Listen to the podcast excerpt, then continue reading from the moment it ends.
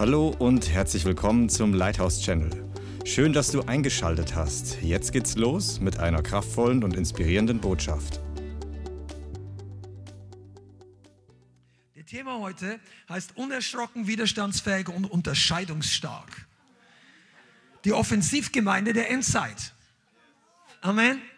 Ich sage es nochmal, unerschrocken, widerstandsfähig und unterscheidungsstark. Das ist unsere Aufgabe zu werden. Pass auf, es ist nicht deine Wahl, ob du in der Schule bist, aber es ist deine Entscheidung, ob du am Ende dort rauskommst. Denn keiner von unseren Gemeinden weltweit oder deutschlandweit haben darum gebeten, in die Herausforderung zu kommen der letzten 24 Monate. Die war einfach da. Gott und der Teufel haben uns alle nicht gefragt. Weil wir hätten wahrscheinlich uns nicht freiwillig dafür gemeldet durch Herausforderungen wie Covid durchzugehen. Und ich sage jetzt nicht, dass Gott Covid geschickt hat. Ich sage nur, dass die Herausforderungen schütteln auch an der Gemeinde, wie es auch in den Dingen der Welt passiert. Aber die Gemeinde hat doch eine andere Berufung. Stimmt das? Und wir müssen das lernen. Ich habe wirklich den Eindruck, dass der Heilige Geist uns und wenn du online zuschaust, öfter dazu schaust, in prophetische Offenbarung noch mehr hineinführen möchte. Und das ist wichtig. Das ist wichtig. Gott möchte uns äh, zurüsten, Grundlagen geben, alles Wort, alles, was wir brauchen, unabhängig von äußeren Umständen und Entwicklung. Und du musst unterscheiden. Die Gemeinde braucht zwei Arten von Wort, generell, jede Gemeinde. Das eine ist das Wort Gottes, das Logos, die Grundlagenlehre, die alle Zeit für alle Gemeinden immer die gleiche ist. Ja, drittes Jahrhundert, zwölftes Jahrhundert, Mittelalter, heute 21. Die Grundlagen des Glaubens braucht jede Gemeinde gleich. Egal wie die Welt aussieht, egal wie die Christen, wir brauchen diese Grundlagen. Das ist Glaube, das ist Rechtfertigung, das ist Gnade, Identität in Christus, Vollmacht und Autorität, Krankenheil, das Wort in richtiger Art. Da, da gibt es keine Zeit, zu der das nie dran wäre, das zu predigen. Amen. Aber es gibt eine Zeit, und die ist unterschiedlich, wo Gott ein spezifisches Wort hat, ein prophetisches Wort, etwas aus dem Wort Gottes herausgenommen und er redet es zu seinem Volk, weil es für diese Zeit wichtig ist. Könnt ihr das sehen? Das ist wichtig, dass wir beides haben. Auch als Gemeinde, auch als Online-Community und Movement. Wir brauchen Grundlagen aber wir brauchen, müssen auch hören, was der Geist den Gemeinden oder unserer Gemeinde sagt, weil sonst verpassen wir es. Wenn es bestimmte Interesse, wenn es bestimmte wichtige Zeiten gibt, dann ist es einfach nicht nochmal dran, die Grundlage über Geistestaufe, die Vaterliebe. Das, das brauchen die Leute, die es noch nicht gehört haben. Und wir brauchen das immer mal wieder. Aber wenn gerade eine bestimmte Sache dran ist, dann gilt es für uns, dieses ohrende, äh, dieses hörende Ohr zu haben. Sorry, dieses Ohr zu hören, so wie Elisa gehört hat, was hat der Feind geplant? Und der Feind kam einmal in dieses Tal, einmal in jenes Tal und der Mann Gottes konnte vorhersagen, welche Seite der Feind kommt. Sodass die Feinde gesagt haben, wir haben einen Verräter. Israel weiß sofort, wo wir hinkommen. Wer von uns ist der Spion? Aber dann hat irgendein schlauer Kopf unter den Feinden gesagt, nein, nein, der Prophet erzählt dem König von Israel, was du in deinem Schlafzimmer redest. Und ich sagte, davon sind wir noch ein bisschen entfernt. Aber Gott möchte, dass du das lernst. Und das bedeutet prophetische Unterscheidung. 2. Petrus 1, Vers 1 möchte ich kurz lesen. 2. Petrus 1, Vers 1. so besitzen wir das prophetische Wort umso fester. Und ihr tut gut daran, darauf zu achten als eine Lampe oder als ein helles Licht, die an einem dunklen Ort leuchtet, bis der Tag anbricht und der Morgenstern in euren Herzen aufgeht. So besitzen wir das, das war 2. Petrus 1, Vers 1. So besitzen wir das prophetische Wort umso fester. Und ihr tut gut daran, darauf zu achten, als eine helle Lampe, die an einem dunklen Ort leuchtet, bis der Tag anbricht. Welcher Tag ist da gemeint? Wir haben gerade davon gesungen. Der Tag der Wiederkunft des Herrn. Und der Morgenstern in euren Herzen aufgeht, indem ihr zuerst wisst, dass keine Weissagung der Schrift aus eigener Deutung geschieht. Und ich möchte kurz zur Einleitung ein bisschen was sagen. Der Teufel arbeitet im Hochbetrieb. In der Welt. er arbeitet unter uns, er arbeitet in dieser, in dieser Stadt, in diesem Land. Er versucht, die Welt und die Leute vor sich herzutreiben. Und wir merken, dass, dass das immer intensiver wird. Versteht ihr das? Diese Gesetze, jene Gesetze. Ich sage nur mal ganz kurz. Ich habe vor kurzem gehört, dass in Australien, also schon ein paar Wochen her, dass dort Lager eingerichtet werden, wo Leute, die in Quarantäne sollten, in Lagern interniert werden, bis sie wieder getestet, dass sie gesund sind. Also ich bin überzeugt, dass es absolut übertrieben angemessen der Sache, die da läuft. Vor allem, da Australien so viele Einwohner hat wie vielleicht Bayern. Und der Land ist, ich weiß nicht, 20 mal so groß. Aber die gehen mit einer, die, die werden dort mit Strafen, drakonischen Strafen. Also da, dort entwickelt sich ein Polizeistaat. Das sagen nicht ich, das sagen nicht irgendwelche Querdenker. Du musst einfach mal nachlesen. Wenn du da in, einem anderen, in einer anderen Stadt bist und in, in Australien können die Städte weit entfernt sein und du möchtest zurück und die verhängen den Ausnahmezustand, dann darfst du nicht mehr in deine Stadt zurückfliegen, außer du bist geimpft. Du darfst nie mehr zurück. Also wir erleben im Moment Dinge, die haben wir uns alle nicht vorstellen können.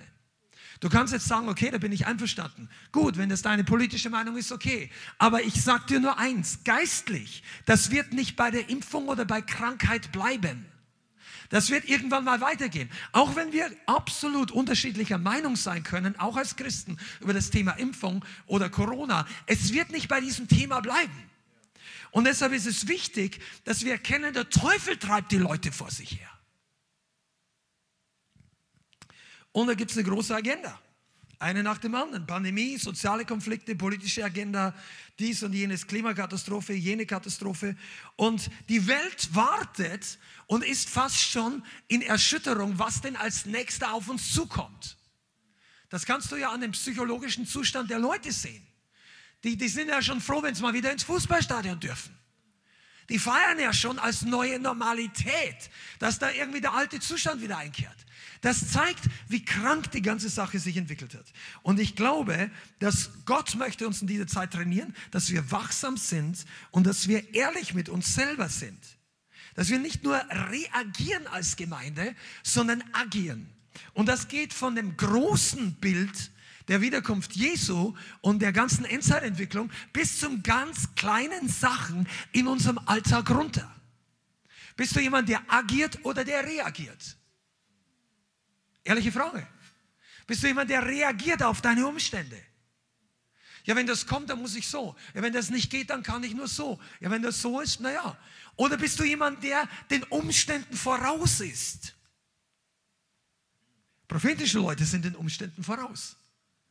Deshalb haben, ich sage das mal nebenbei, deshalb haben Leute, die den prophetischen Durchblick nicht ganz so haben, Schwierigkeiten, wenn andere Leute sagen, lasst uns beten, weil hier zieht Sturm auf, wir sollen im Schutz beten. Leute, die das nicht sehen können, denken sich, ja, warum schon wieder im Schutz? Und wenn die dann nicht beten, dann schlägt es ein, boom. Und dann musst du nachher wieder die Scherben aufräumen. Oder in Seelsorge kommen. Oder die Ehe muss wieder gekittet werden. Oder ich sage jetzt keine Vorwürfe, weil wenn, wenn es sein muss, dann packen wir alle jetzt gemeinsam an. Aber weißt du was, es ist doch besser, gewarnt zu sein ich sage das auch aus einem bestimmten Grund. Wir hatten in den letzten Tagen ein paar ganz interessante Träume, besonders Leute, die sonst nie Träume hatten, über geistliche Warnung, sodass ich glaube, dass es relevant ist. Amen. Was ist das wichtigste Event in der überschaubaren Zukunft? Seht? Die Wiederkunft Jesu. Jesus kommt wieder. Oh, ich sehe, wir müssen darüber öfter predigen. Ihr schaut mich so an, als ob das irgendwo in der Kinderstunde mal gelehrt wurde. Oder ihr habt gar keine Kinderstunde gehabt. Bless you in Jesus' name. Aber weißt du, wenn da, ich bin ja, ich sag dir jetzt mal online, ich bin total begeistert, was der Herr meiner Frau tut.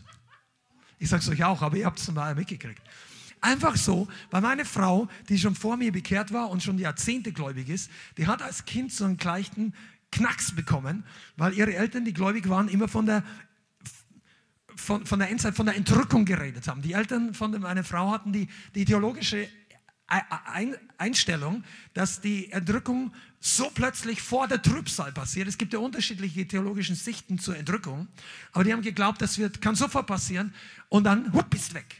Und du kannst es jeden Moment verpassen und wenn du gesündigt hast Und deshalb wollte die Bianca Endzeitthemen, Endzeitfilme, das wollte ihr alles nicht hören, über Jahrzehnte. Ich habe mir manchmal einen Witz gemacht am Montagabend, wo wir unseren äh, Ausruhabend für unser Ehe haben, sagen, wollen wir einen Endzeitfilm? Und, ah, nein, nein.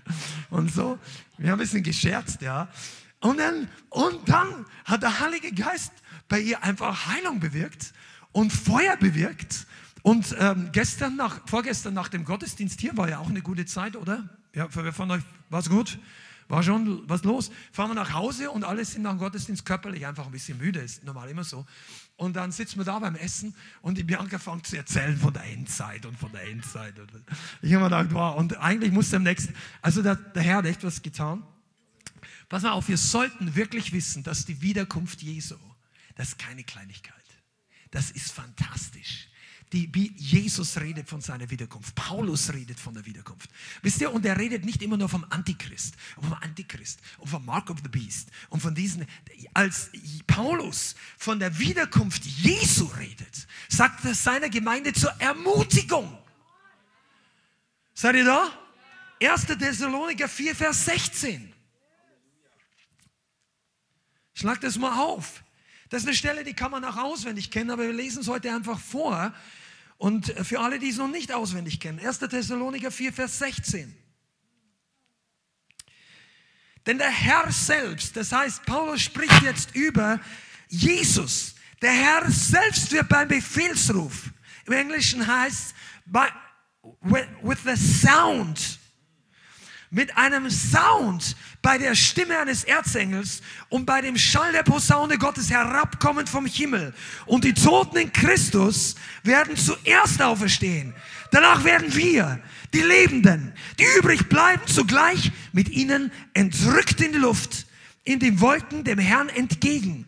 Und so werden wir alle Zeit beim Herrn sein. So ermutigt euch nun einander mit diesen Worten, sagt Paulus. Pass auf, der Herr selbst wird bei dem Sound der Trompete, bei der Stimme eines Erzengels und bei dem Schall der Posaune Gottes herabkommen vom Himmel. Und die Toten in Christus werden zuerst auferstehen. Kannst du dir vorstellen, was da los ist? Mensch, das wäre ja auch interessant, an bestimmten Friedhöfen zu sein. Wenn die wiederkommt Jesus und plötzlich macht es bei dir und, und, und, du denkst, boah, und dann plötzlich denkst du, das ist dann nicht der Zombie-Apokalypse. Das ist plötzlich Jesus-Apokalypse oder wie das Ding auch immer heißt. Die, die Gräber springen auf. Und ich sagte, wer Panik kriegen dann nicht die, die Leute, die den Horrorfilm machen für die Leute. Panik kriegen die Leute, die mit Jesus nicht da sind. Denken Sie, was passiert hier? Licht kommt aus dem Grab. Plötzlich steht dann hell leuchtender Heiliger. Und dann hier, hier, hier, die ganzen Toten werden lebendig. Und dann denkst du, wow. Und plötzlich macht es bei dir. Und dein ganzer Körper strahlt wie eine Flutlichtanlage. Dagegen ist das FC Bayern München Stadion eine kleine Taschenlampe. Du strahlst wie die Sonne am Mittag und dann plötzlich schaust du nach oben. Und alle schauen nach oben. Und von oben geht die Post ab. Der ganze Himmel wird hell. Alle sehen gleichzeitig. Die Bibel sagt, alle werden Jesus sehen. Also, das ist unsere meine theologische Überzeugung, dass es nur eine zweite Wiederkunft gibt. Aber auch da können wir unterschiedlicher Meinung sein. Ich will da gar nicht drüber streiten. Pre-Trip, Post-Trip, Mid-Trip. Ich persönlich glaube, dass Jesus einmal wiederkommt und nicht vor der Tribulation und nach der. Aber das kannst du auch anders sehen. Wichtig ist, dass du dabei bist. Und dazu müssen wir ready sein. Ich hatte auch nicht das Lied heute geplant, ganz ehrlich. Aber wir brauchen, dass wir bereit sind. Weißt du, Covid ist das Training, bereit zu werden. Für die Gemeinde. Das ist nicht, dass Gott das geschickt hat. Aber in dieser Zeit siehst du, wie, wie die Welt die Gemeinde schüttelt, der Teufel die Gemeinde schüttelt und untenrum fällt das Spreu raus. Und der Weizen bleibt irgendwie übrig. Du, ich sage das vielleicht nachher nochmal, aber hör mal zu, ich habe in den letzten Monaten, du, du schaust dir immer wieder mal ein bisschen so durch, oder ich zumindest, was denn so läuft und welche, ich hoffe ja, dass irgendwie möglichst viele Gemeinden gut drauf sind und weiter wieder in Schwung kommen. Und dann lese ich dann von einer irgendeiner Gemeinde in Frankfurt, spielt auch keine Rolle, was es ist, dass sie ihren Männerabend wieder neu starten und die sind eingeladen, sich zu treffen und sie treffen sich nicht nur zum Sport und zum Bar gehen, sondern auch zu geistlichen Gesprächen. Ja, aber die gehen in die Bar. Da trinken die wahrscheinlich nicht nur einen Cola und einen Tee, also sonst könnten sie auch ins Café gehen. Also überleg dir mal, wie du bereit wirst. Wir machen auch Männerabend ab und zu. Aber wir machen es nicht in der Bar. Wir machen es in der Heiliggeist-Bar. Oder einfach zu Hause bei irgendjemandem. Wir wollen voll des Geistes werden, nicht voll des Whiskys. Ich muss kein Spezialist in Spirituosen sein. Also ich bin es zumindest nicht. Haben jetzt einige auch nicht erwartet, dass die Predigt heute drüber geht. Aber es geht darum, ready zu sein. Oh, seid ihr doch noch so an dem Zeug dran? Wir von euch haben das Zeug schon weggeschüttet. Oh, da müssen wir jetzt einen Aufruf machen. Halleluja. Come to Jesus. Come on. Komm, du hast es doch. Mit ein paar Leuten habe ich einen Deal. Freiwillig. Preis dem Herrn. Also, hochprozentiges bringt dich nicht hochprozentig on fire für Jesus. Heiliger Geist prozentig bringt dich näher zu Jesus. Und ich schäme mich überhaupt nicht, das zu sagen. Das Problem, dass das komisch bei Leuten ankommt, zeigt, wie weit der Leib Christi abgefallen ist. Vom Glauben. Wir brauchen uns nicht fürchten. Amen. Und ich möchte dir was sagen. Die Zeit wird heißer und härter im Geist. Und wenn die Gemeinden nicht klarer das Wort verkündigen, werden die Leute der Gemeinde nicht vorbereitet sein für das, was kommt. Denn die Zeit, und das haben wir schon öfter gesagt, aber ich höre nicht auf, darüber zu sagen, weil eines Tages musst du das den Leuten predigen, die du triffst, die von neu geboren sind, dass die Lichtanlage, die, die Nebelmaschine, die Freizeitaktivitäten und Erhaltung, die werden die Leute nicht festhalten in der Endzeit. Und meine Güte, du kannst auch mit mir anderer Meinung sein, weil du halt drei Glas Bier trinkst und, und du denkst, das ist alles gesetzlich. Aber ich erkläre dir, dass wenn das dein Ding ist, das hält dich nicht on fire. Sag ich, aber es schadet mir auch nicht. Ja, aber dann beweis doch, dass du on fire bist. Oder was heißt beweisen, muss man das nicht. Aber man sieht es nach außen. Du, ich werde da dranbleiben, weil ich spüre, dass es dran ist. Weißt du was? Ich habe ja, du findest im Leib Christi sehr viele Leute, die unterschiedliche Freizeitgestaltung haben. Und dann gibt es Geburtstagspartys, wo wirklich hochprozentiges weggekippt wird.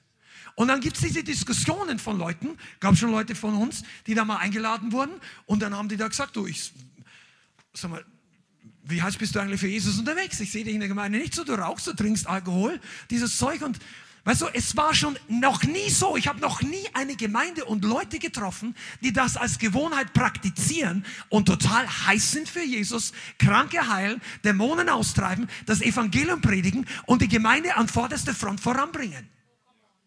Das sind meistens Gemeinden, die gemacht sind, um Leute, die nicht richtig Buße tun wollen, nicht abzustoßen.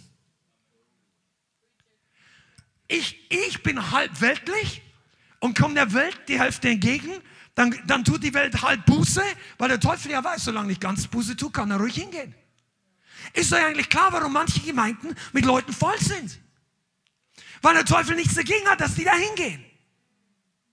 Weil eine halbe Buße bringt keine ganze Neugeburt zustande. Halbe Umkehr ist noch immer in der falschen Richtung. Umkehr bedeutet 180 Grad. Wenn du 90 Grad zu Jesus stehst, bist du auch verkehrt. Du musst stromlinienförmig mit dem Willen Gottes sein.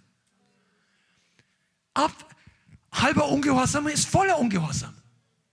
Oder halber Gehorsam. Das verstehen die meisten Christen nicht.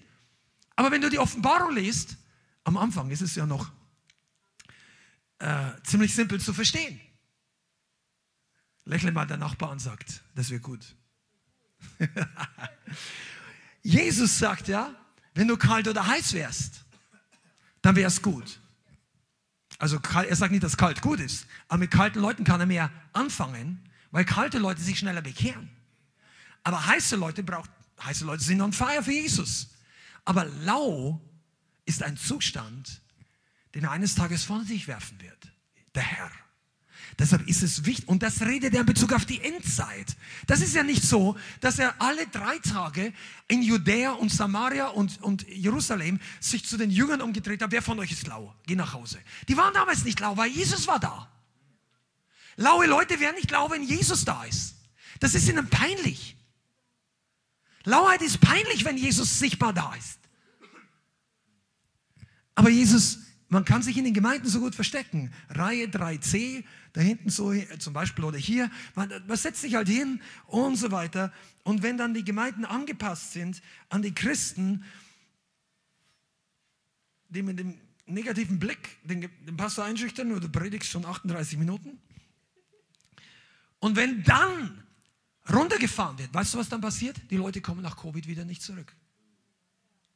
Und das ist schade. Aber die Wiederkunft Jesu kommt. Und wir werden in Zukunft öfter darüber sprechen. Ich habe das einfach, ich spüre das, dass Gott das möchte. Gott möchte, dass wir darüber reden. Zu Jesse Duplantis, der schon mal in den Himmel entrückt wurde, der hat richtig fantastische Sachen gesehen. Das ist schon einige Jahre her. Sagt Jesus zu ihm, tell my people I'm coming. Dann sagt er, die Leute wissen das. Sagt, they don't know it. Tell them I'm coming. Ich komme bald. Amen. Und weil wir die Dynamik dieser Zeit verstehen sollen und wissen, wie wir uns verhalten sollen und dürfen, lesen wir jetzt mal Matthäus Kapitel 24. Matthäus 24. Ganz spannendes Kapitel. Da steht zwar nichts über Finanzen drin, wir haben trotzdem nichts gegen Finanzen, aber wichtiger ist, dass du ready bist. Matthäus 24, Vers 3.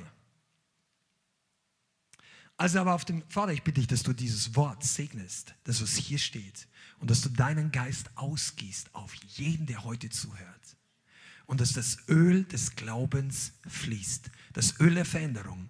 Und dass die Gemeinde und alle, die heute zuhören, noch fester gegründet werden für diese Zeit und die Monate und Jahre, die möglicherweise kommen. In Jesu Namen, Vater, wir bitten dich um ein hörendes Ohr, und dass deine Salbung austeilt in Jesu Namen. Amen. Als er, also Jesus, auf dem Ölberg saß, traten seine Jünger für sich alleine zu ihm und sprachen, sag uns, wann wird das sein? Und was ist das Zeichen deiner Ankunft und der Vollendung des Zeitalters? Also, Jesus hat darüber geredet, dass er wiederkommen wird.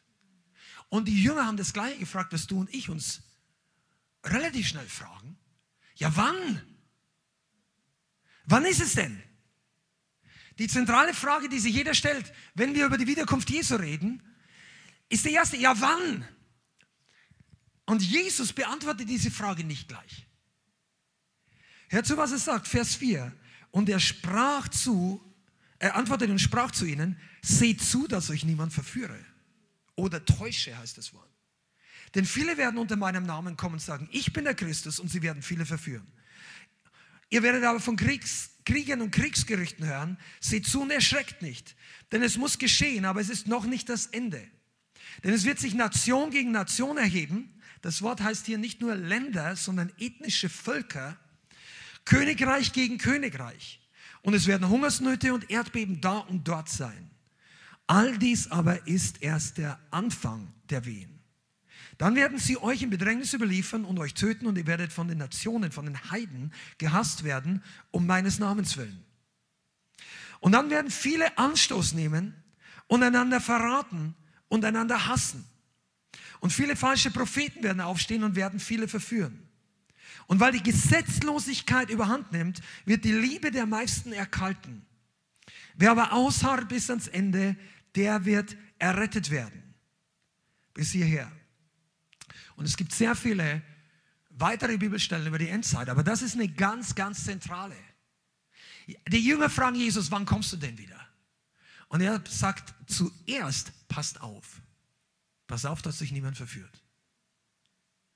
Also wenn wir über die Wiederkunft Jesu reden, gibt es zwei Sachen in diesem ganzen Block, Vers 3 bis Vers 13, 14 haben wir jetzt gelesen.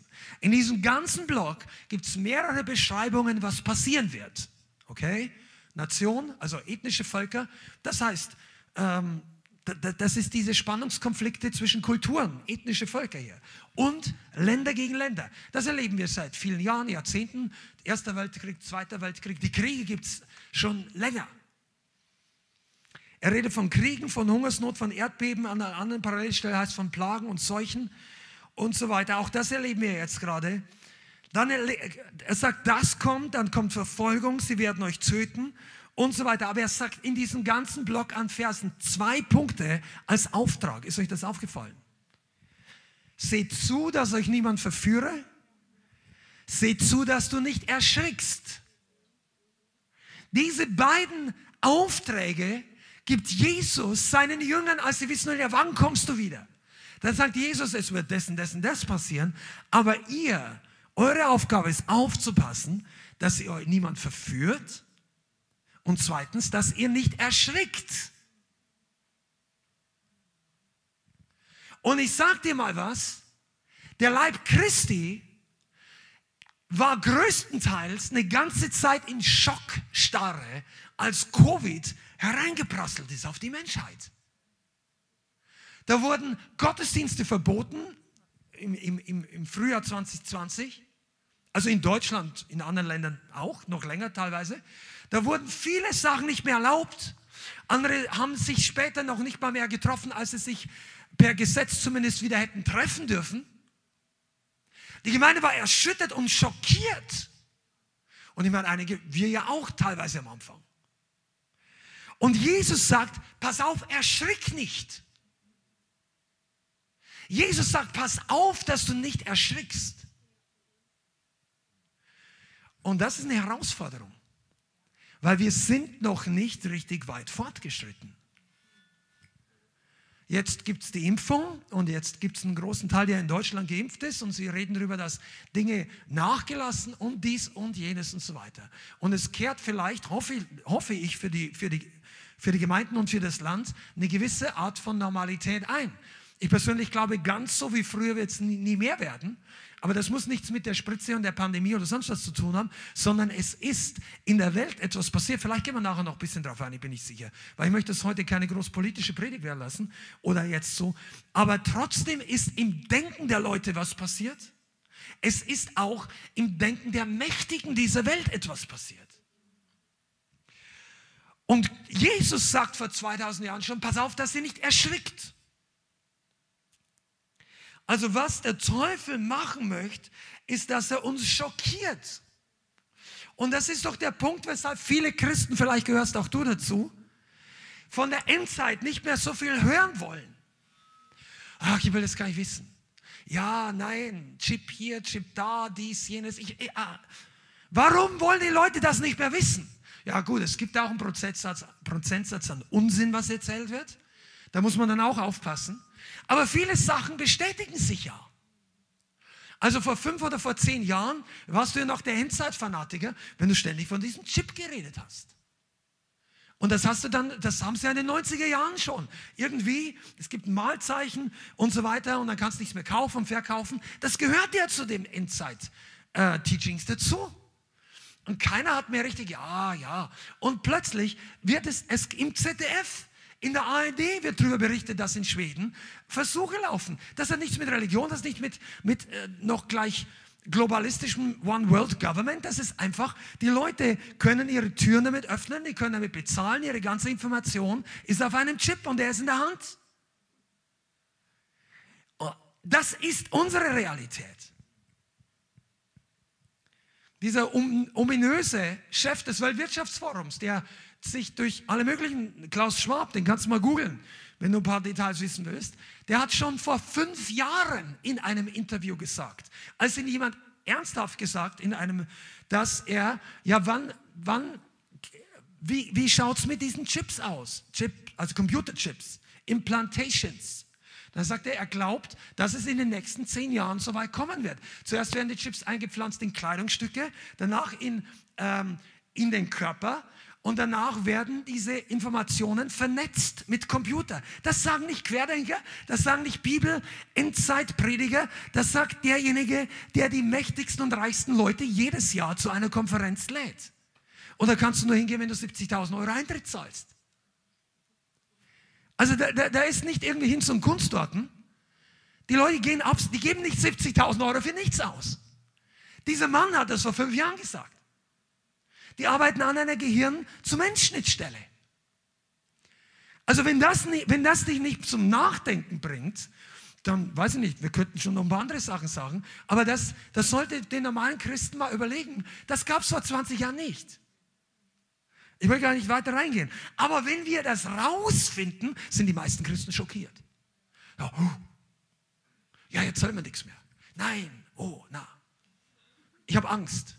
Und das will der Teufel. Der Teufel will uns Angst machen und dass wir uns in unseren kleinen Gemeinden oder großen Gemeinden verkriechen, aber die, die großen Gemeinden, die sich verkriechen, werden nicht mehr lange groß bleiben.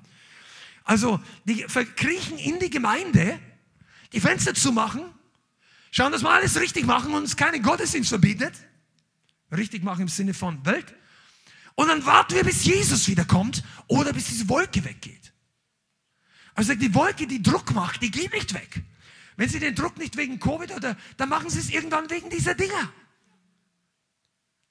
Als Christ wirst du in der Endzeit immer ein Außenseiter bleiben, was den Mainstream der Welt angeht. Du wirst da keine Möglichkeit haben, mitzuschwimmen und gleichzeitig heiß mit Jesus zu sein. Das heißt nicht, dass nicht Leute in der Welt auch ganz normal denken und du mit denen, du musst nicht immer ständig dagegen reden oder dagegen sein, das meine ich nicht. Aber du, wir merken, wie der Mainstream der Welt mit der Medien, die Medien sind ja nichts anderes als die prophetischen Lautsprecher dieses Weltgeistes. Also zu einem großen Prozentsatz. Erwarte nicht, dass du dort im Glauben aufgebaut wirst. Erwarte dort nicht, dass du die Wahrheit findest. Erwarte nicht, dass du, du, wenn du die Medien dieser Welt schaust, ist es nur natürlich, dass du hingezogen wirst zur Sünde, wieder mehr zu deinem alten Leben, wieder mehr zu, zu, zu, zum Streit, zum Ärger, zum Zorn, zu sexueller Perversion, zu die Wahrheit runter. Das ist der Geist der Welt. Das nicht erst seitdem es ARD, ZDF oder was es ich Internet gibt. Das ist schon seit 2000 Jahren so der Geist der Welt.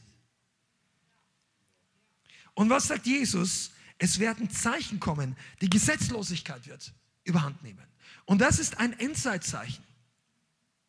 Gesetzlosigkeit bedeutet, dass das, was früher nach Gottes Prinzipien als Standard gesetzt war, wird vollkommen über den Haufen geworfen und rausgekickt. Und diejenigen, die noch daran glauben, werden diskriminiert, ausgeschlossen, ausgegrenzt und am Ende verfolgt.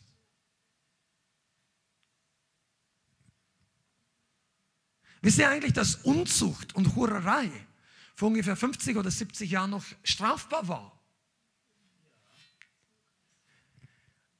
Da war es noch ein Skandal, dass jemand oben ohne in einem Film aufgetaucht ist, auch wenn du die Brust nicht wirklich gesehen hast, aber du hast ansatzweise gesehen, die Frau hatte jetzt gerade nichts an.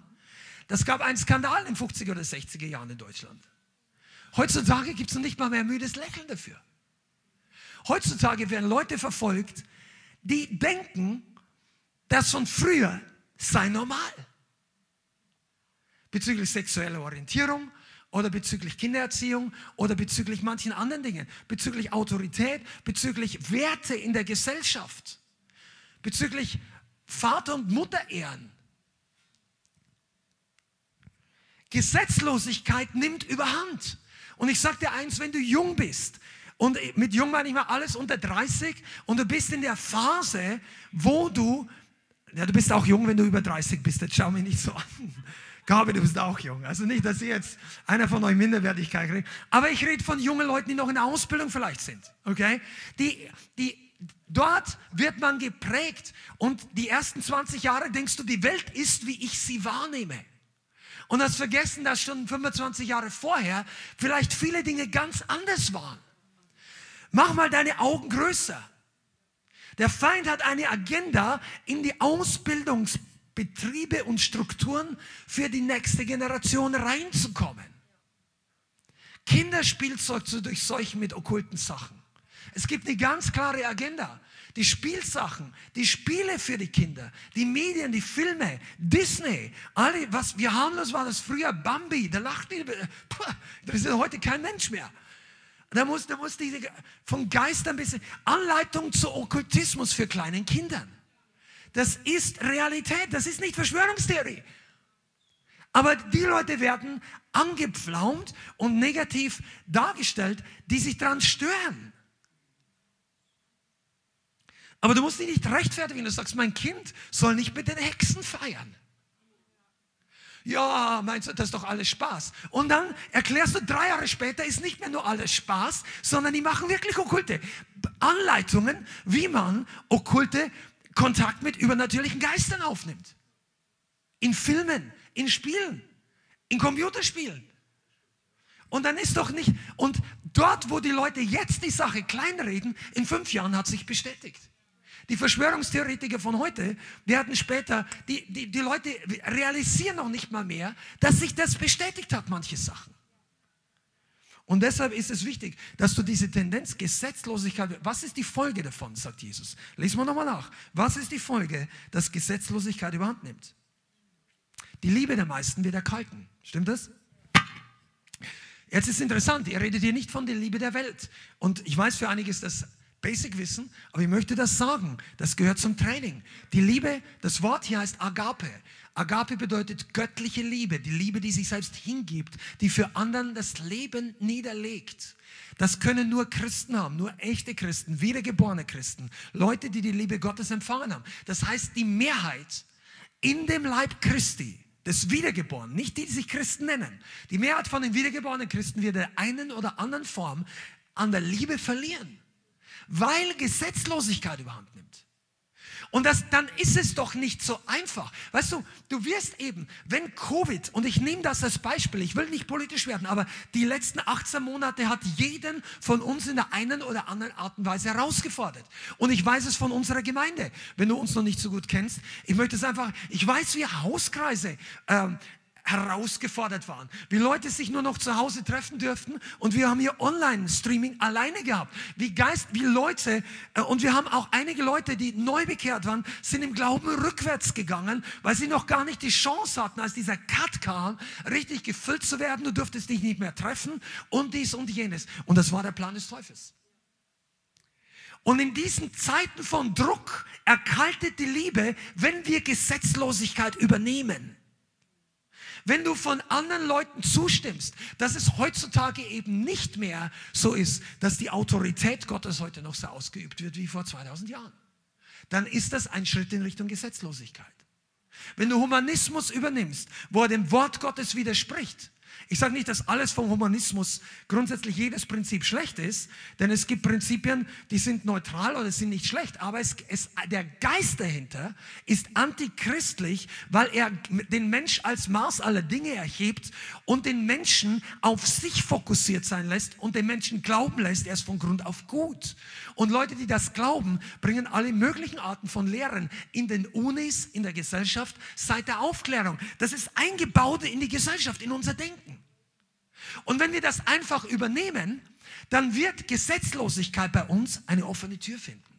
Du brauchst eine klare Unterscheidung für Gesetzlosigkeit. Sonst verlierst du auch ein Stück der Liebe.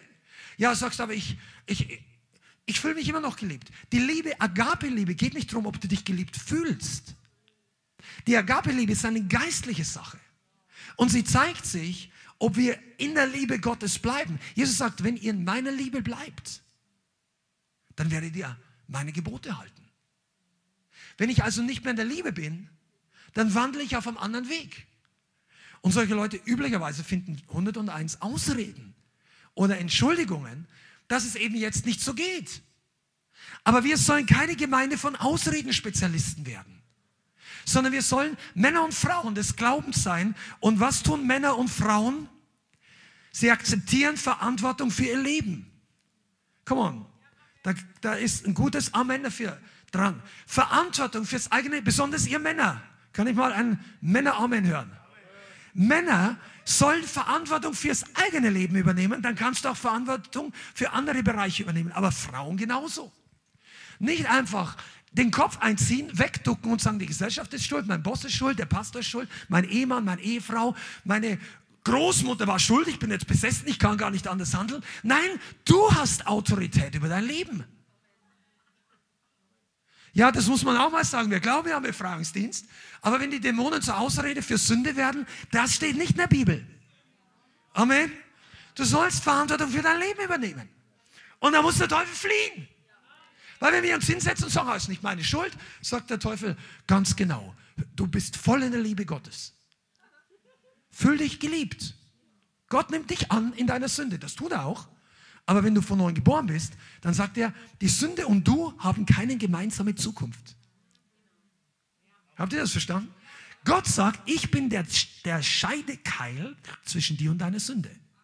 Und entweder du entscheidest dich auf der einen Seite, wo ich stehe, oder du gehst auf die andere Seite, wo die Sünde steht. Aber es gibt keine gemeinsame Zukunft. Du und deine Sünde und Jesus. Einer von den drei muss gehen. Komm on, das war jetzt, das ist das simpelste Evangelium. Besser kann ich es nicht sagen. Du, Jesus und die Sünde. Eins von den drei muss gehen. Entweder du bleibst mit der Sünde, geht Jesus. Oder du gehst mit Jesus, geht die Sünde.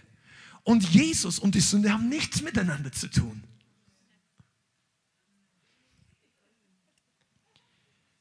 Aber Leute verdrehen diese Wahrheiten in der Endzeit. Stimmt's, Hachi? Come on. Und deshalb kommt so viel Täuschung in die Gemeinde. Die sagen, ach, leb wie du bist, glaub, was du willst. Wir haben alle unsere Wahrheit. Your truth. Ganz populär in Amerika. In, Im Deutschen funktioniert das noch nicht ganz so gut, aber es wird bald kommen. Was in Amerika so sprost, das dauert nach ein paar Jahren, kommt über den Atlantik. Oh, it's your truth. Fight for your truth. Stand for your truth. There's nothing like your truth. Es gibt nicht so etwas wie deine Wahrheit und meine Wahrheit. Die gehört weder uns noch kann ich die ändern. Es gibt kein Label, das ist meine Wahrheit, Christian Scharnagel. Das ist deine Wahrheit, Jonas Bischof. Das, deine Wahrheit zu haben. Nein, es gibt nur eine Wahrheit. Entweder ich bin da oder ich bin auf der anderen Seite. Sagt, ja, wer bist du denn? Ich bin gar niemand. Aber ich habe erlebt, dass die Wahrheit, die nicht meine Wahrheit ist, mich frei macht. Deshalb ist es ja nicht meine Wahrheit. Wenn es meine Wahrheit wäre, wäre ich nicht frei. Meine Wahrheit ist für eine Mülltonne, wenn ich eine hätte. Aber die Wahrheit, die Jesus ist. Johannes 8, Vers 32. Wenn ihr wahrhaftig meine Jünger seid, dann werdet ihr in meinem Wort bleiben und die, werdet die Wahrheit erkennen und die Wahrheit wird euch frei machen. Komm mal, wenn du Prediger, also wenn du das Evangelium bringen willst, dann solltest du diesen Vers kennen. Das ist ABC des Evangeliums, wie man Jesus kenne. An der Wahrheit bleiben. Nicht einer Wahrheit. Jesus ist nicht einer von 328 Göttern. Er ist nicht der Weg, der auch gut passt. Der passt gut neben Krishna, neben den New Age Zeichen, neben, der passt überall rein. Jesus ist nicht einer von drei Religionen, die zum Himmel führt, zum Vater. Die bauen ja jetzt gerade irgendwo im Nahen Osten so diesen, ich weiß gar nicht, wie das Ding heißt, aber da bauen sie so einen Ort, der Zusammenkunft aller Religionen. Da gibt es ein Gotteshaus für, für die Moslems, ein Gotteshaus für die Juden und ein Gotteshaus für die sogenannten Christen. Ja, und, äh, und das, ist, das ist auch ein Endzeitzeichen. In Berlin, wieder mal Deutschland, gibt es schon ein, ein, ein Art spirituelles Haus, wo alle drei Religionen in einem Haus zusammenkommen. Und in Köln machen sie jetzt einen Probelauf, dass alle äh, Moslems den Muezzinruf rausballern dürfen. Ich habe nichts gegen Moslems, aber ich bin der Meinung, die, der Weg in den Himmel führt durch die Tür Jesus. Und äh, ich meine, wir könnten sie dann auch mal anmelden und beim Promelauf machen dürfen und mal so richtig das Evangelium jeden, jeden Freitagabend rausrufen. Jesus rettet! Und wenn das gesungen sein muss, dann singen wir das. Aber ich will jetzt gar nicht, ich will jetzt gar nicht um Rechte. Wir, wir sind nicht, hier geht es gar nicht drum. Ich, ehrlich gesagt, finde ich das gar nicht. Also, ich, ich finde es für die Gesellschaft nicht positiv, weil es nicht, weil es einer falschen Toleranzhaltung dem muslimischen Glauben gegenüber entspricht. Und das muss ich erklären, damit du es nicht aus dem Kontext reißt. Denn die, Mus, die, muslimische Religion im, im, im, Klar, im Reinform steht ja nicht für Toleranz. Wenn die sagen würden, wir möchten in München oder in Köln Muizzinrufe und als Austausch dafür dürft ihr in Mekka mal von, von, der, von dem Turm oben das Evangelium verkündigen. Dann würde ich sagen, lasst die Leute rufen hier in Deutschland und wir gehen nach Mekka. Das wäre Gleiches für Gleiches. Aber die würden nicht da unten köpfen und vierteilen oder was auch immer. Du wirst dort sterben, wenn du nur eine Bibel hast. Aber das ist ein anderes Thema. Gesetzlosigkeit wird überhand nehmen. Und wir sollen nicht schockiert sein. Sag mal, ich bin nicht schockiert. Wisst ihr's? Wir sollen nicht schockiert sein. Das ist der erste große Punkt meiner Predigt und ich bin heute ein bisschen im ähm, Flugmodus über meine Notizen. Wir sollen erstens, wir sollen unerschrocken sein. nicht schockiert. Ich bin davon überzeugt, dass die Gemeinde, die gesund und stark in der Endzeit durchgeht und wächst, ist eine Gemeinde, die unerschrocken ist. Die Katastrophen der Welt, die politische Agenda, die Kriege und dann hast du von diesem Chip, jenem Chip, diesen Stromausfall hier oder da, äh, Kontrollsysteme, Überwachung, die Zensur nimmt ja zu, da ist ja viel Wahres dran. Die löschen ja reinweise Sachen aus Facebook und YouTube, die ihnen nicht mehr taugen. Hättest du das vor zwei Jahren gesagt, hätten sie dich gesagt, du hast eine, schau die Gemeinde an, Verfassungsschutz beobachten. Die sagen, dass es keine Meinungsäußerung gibt. Jetzt, jetzt. Aber wir sollen nicht erschreckt werden. Und ich glaube, und ich habe eine Vision von einer Gemeinde, die stark ist in der Endzeit, die nicht so leicht erschrocken, nicht panisch wird. Ja? Die weniger beeindruckt von den Dingen der Welt ist, weniger überrascht über die nächste Eskalationsstufe weniger aus der Bahn geworfen. Bist du denn aus der Bahn geworfen, wenn du fünf Tage mal nichts mehr kaufen kannst? Ein paar sagen nein. Ein paar denken gerade. Ein paar sagen, frag mich lieber nicht. Aber weißt du was? Das ist Training. Ich sage jetzt nicht, kauf dir zu Hause für 100 Tage Konservendosen. Das sage ich nicht. Aber wir sollen nicht schockiert sein. Aber nicht nur für diese Sachen, weil da, das, das sind ja die, die spektakulären Sachen, wenn da drei Jahre mal nicht so was Extremes passiert, sag ich, ah, wir können es alle wieder hinlegen. Nein, nein, wir sollen nicht schockiert sein, wenn die Welt plötzlich, ich sage jetzt mal was Kontroverses. Aber weißt du was? Es kann theoretisch sein, dass du irgendwann mal in ein paar Jahren, ich habe keine Ahnung und ich wünsche es in Jesu Namen nicht, dass du Leute draußen offen beim Sex erwischt. Na, weil, nicht deshalb, weil Einfach weil die Gesellschaft noch weiter absagt und keiner mehr so richtig sieht oder an bestimmten Plätzen oder an Freiheiten oder was auch immer. Verstehe, das, das ist ja etwas, wo du nicht unbedingt sagen musst, mir geht, mir geht die Nahrung aus oder ich bin jetzt in meiner Existenz bedroht, aber du bist vielleicht schockiert über die Verrohung der Sitten. Es kann durchaus sein, und ich hoffe, und wir sollen einen Fight liefern, dass es nicht so kommt, aber dass der sexuelle Umgang mit Minderjährigen legal wird. Ich wünsche das überhaupt nicht. Ich halte das total für verkehrt für biblisch. Oder Kinder oder sowas. Aber Bestrebungen gehen in die Richtung. Jetzt, wenn der Herr nicht wiederkommt und du denkst mal 10, 15 Jahre in die Zukunft, wie naiv war denn alles im Jahr 2000 im Vergleich zu was jetzt im Fernsehen läuft oder so? Also wir sollen nicht naiv sein. Aber weißt du was? Sei nicht erschrocken. Sei nicht erschüttert. Sei im Glauben nicht erschüttert. Das ist Training für eine Endzeitgemeinde. Sei nicht schockiert. Einige von euch, ihr wollt Leuten jüngern, oder? Sag mal, wenn das so ist. Heb mal die Hand hoch. Pass mal auf, du, du musst, solltest bereit werden, dass Leute dir Dinge erklären von Sünden, wo sie frei werden sollen, wo du denkst, boah, das ist nicht, nicht wegen der Person, sondern dass das überhaupt da ist. Da warst du früher vielleicht nicht drin in dieser Art von Perversion. Aber das macht nichts. Gott vergibt jede Sünde. Sei nicht erschüttert. Verstehst du? Wir brauchen diese Fähigkeit, dass wir nicht Angst vor der Realität haben.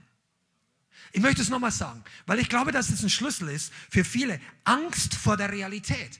Manche Christen wollten gar nicht wissen, ob hinter diesen ganzen Dingen etwas anderes steckt. Oh, und äh, die sagen, äh, ich, alles Verschwörungstheorie, ich will das gar nicht. Äh, weil sie eigentlich, nicht weil sie so sehr die Wahrheit suchen, sondern weil sie persönlich Angst vor den Resultaten haben, was sie da finden könnten. Und wir sollen nicht Angst haben. Weil solche Leute werden nicht hungrig nach der Wahrheit sein. Wenn du nämlich Angst hast, dann, dann bist du nicht mehr wahrheitsfähig. Und weißt du, was dein Schutzfaktor dafür ist? Glaube. Übernatürlicher Glaube. Nicht einfach Glaube für deine Heilung, Glaube für eine gute Gemeinde, Glaube für finanzielle Versorgung. Alles wichtig, alles super brauchen wir. Aber Glaube in einem Level, dass es dich nicht erschüttert. Du wirst wahrheitsfähig durch Glauben. Ja, aber wenn, kennt ihr, kennt ihr solche Gedanken? Oh, wenn das wirklich stimmt, was hat das für Konsequenzen für mich? Weißt du, wenn du voller Glauben bist, dann denkst du nicht so. Wenn das wirklich stimmt, könnte es sein, dass in meiner Uni wirklich die Hälfte falsch gelehrt wird. Wenn du voller Glauben bist, denkst du nicht so. Oder dass das meinen Job kosten könnte eines Tages. Wenn Glaube in deinem Herzen ist, wirst du nicht durch Angst geleitet werden. Und das, der Teufel hasst das. Weil Angst ist einer der Marionettenfäden, die er am liebsten benutzt. Angst ist ein Manipulationstool. Und wir, eine Gemeinde, die nicht durch Angst manipuliert werden kann, ist für den Feind eine Gefahr. Und ich sage dir ganz klar, du sollst so eine Gemeinde sein. Lighthouse, du, du sollst Teil von diesem Volk sein, nicht manipulierbar durch Angst. Amen. Dann kannst du nämlich den Leuten auch draußen gegenübertreten und lächeln, trotz Krise, in der Krise. Und zwar nicht, weil du es aufgesetzt hast, um zu evangelisieren, sondern weil du wirklich keine Angst hast. Dann gehst du auch wirklich hin und hilfst noch den Leprakranken. Das ist wirklich ansteckender als, als so manche andere Seuche. Da gab es da gab's Leute, die haben den Leprakranken gedient. Kennst du einen davon? Jesus. Jesus ging dahin. Paulus hat sie auch nicht versteckt. Ein paar andere genauso. Legt die Hände auf die Kranken. Da steht nicht drin, desinfizieren, danach die Hände. Doch, das habe ich gesagt und ich glaube das mit ganzem Herzen. Wir stehen im Glauben, wir gehen im, Ich sage ja nicht, dass Desinfektionsmittel verkehrt ist. Wenn du das machst, dann mach das. Aber es gibt ja Dinge, die, die wäscht das Zeug auch nicht mehr weg. Aber Jesus kann alles wegnehmen. Und ein Volk, das glaubt, das ist auf der Siegesseite. Also, das war der erste größere Punkt. Unerschrocken. Zweitens, widerstandsfähig. Das ist ja eine Sache, wo Christen, ja, widerstandsfähig. Wir reden hier nicht über politische Revolution oder dies oder jenes. Ich glaube, jeder Christ sollte ein Widerstandskämpfer gegen Sünde sein. Seid ihr da? Seid ihr wach? Widerstandsfähigkeit, Widerstandskämpfer gegen Lauheit. Du bist berufen, ein Widerstandskämpfer gegen den Teufel zu sein.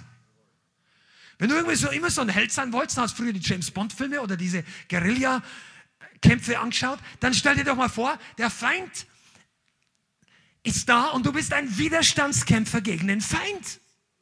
Sagst du, Jesus hat doch schon alles gewonnen. Ja, eben. Du kannst nur noch gewinnen. Aber die vom, vom Kampf weglaufen, die haben schon verloren. Weil Jesus sagt nicht, es gibt keinen Kampf mehr, sondern er gesagt, ich habe den Kampf gewonnen. It is finished. Paulus hat gesagt, wir kämpfen nun den guten Kampf des Glaubens. Der sagt nicht, sitze nun die Wartezeit des Glaubens ab. Das sagt die Bibel nicht. Sagt, kämpfe den guten Kampf des Glaubens. Deshalb ist der Glaube so wichtig. Und wir werden nicht müde, über Glauben zu predigen. Aber widerstandsfähig. Anstoßfester werden. Come on, das, das, eine Gemeinde, die wasserdicht bezüglich Anstoß ist, die ist ganz schwer zum Sinken zu bringen. Eine Gemeinde und Christen und Geschwister, wir sind alle, die, die nicht so schnell sagen, ja, das taugt mir jetzt nicht. Und, die Liebe wird erkalten. Leute werden Anstoß nehmen in der Endzeit, wie die fliegen. Ja, das taugt mir nicht. Weißt du, was das moderne Wort ist? Anstoß, Anstoß. Aber ich habe mir das Knie angestoßen. Nein, offended. Beleidigt auf Deutsch, aber das, im Deutsch funktioniert das nicht ganz so gut. Uh, this, I'm offended. Das in Amerika, die ganze Cancel Culture beruht auf diesem Prinzip. Ich fühle mich diskriminiert durch deine Meinung. Ja, was glaubst du denn, was meine Meinung eigentlich ist? Meine Meinung ist für mein Leben. Was muss denn dich interessieren, was ich über dich denke? Also, die Leute können doch ohne uns auch gut sündigen. Oder eben nicht. Kann ja jeder leben, wie er möchte. Also ich sage das nicht im biblischen Sinn, sondern von Gott sagt sowas nicht.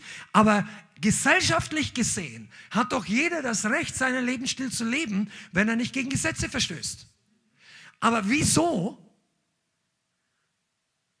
werden Leute beleidigt, wenn sie sagen, die und jene Gruppe oder in Amerika, da gibt es ja Leute, die werden, die, die verfolgen bestimmte ähm, große, ich glaube, äh, wie heißt es?